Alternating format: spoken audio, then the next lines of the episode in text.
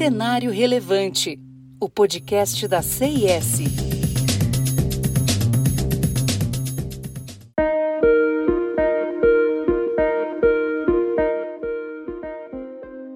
Hoje, o Cenário Relevante fala sobre governança corporativa sustentável. Isso porque a Comissão Europeia deve emitir em breve propostas sobre o tema, após um estudo e consulta realizados em 2020. Ainda não se sabe exatamente o que será proposto, mas a avaliação de impacto sugere que a sustentabilidade poderia ser ainda mais incorporada à estrutura de governança empresarial, ao alterar os deveres corporativos dos diretores com o objetivo de exigir que empresas não causem danos e capacitem os diretores a integrarem interesses mais amplos nas decisões.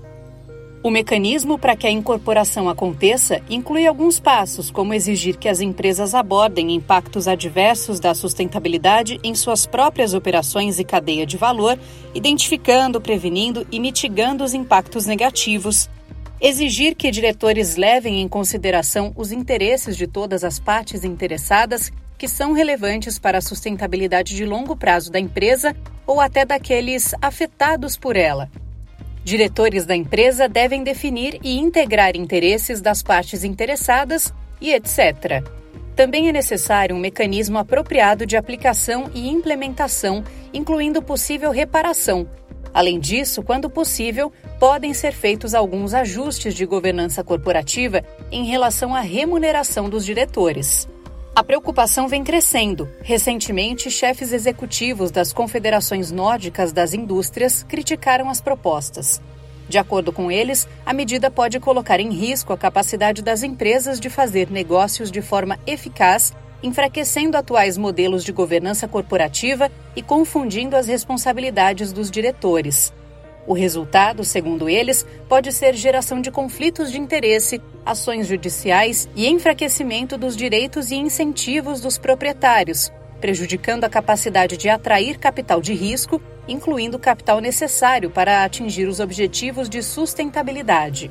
Outra preocupação é o pensamento da comissão ser baseado em um estudo da EY, que foi duramente criticado por acadêmicos europeus e americanos. Pesquisadores de Harvard apontaram falhas profundas nas evidências e análises do relatório e afirmam que nenhum legislador da União Europeia deve confiar no conteúdo. Acadêmicos do Instituto Europeu de Governança Corporativa publicaram recentemente um convite à reflexão no qual pedem à comissão que reflita sobre as sérias questões levantadas. A preocupação dos acadêmicos é que o problema não tenha sido identificado de forma adequada. Decisões devem ser tomadas com base nas melhores evidências disponíveis e não baseadas em estudos escolhidos a dedo para apoiar uma conclusão já alcançada.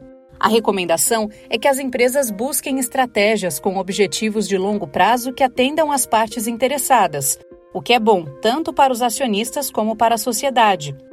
O acionista deve ser valorizado a longo prazo e também pode desempenhar um papel importante ao refletir as preocupações dos beneficiários através de políticas de engajamento e administração.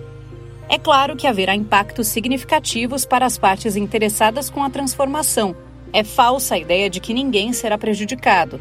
Mesmo as empresas cumprindo com a sua parte, os governos é quem podem garantir uma transição justa. É necessário um novo conjunto de incentivos econômicos, o que requer ação governamental. É essencial que os governos gerem o ritmo de mudança, algo que os negócios sozinhos não conseguem fazer. E aparentemente a maneira proposta pela Comissão Europeia não parece uma boa alternativa. Muito pelo contrário, provavelmente tornaria tudo ainda pior. Acompanhe os outros episódios do Cenário Relevante, o podcast da CIS. Siga a CIS no LinkedIn e acesse o nosso site csprojetos.com. Até a próxima!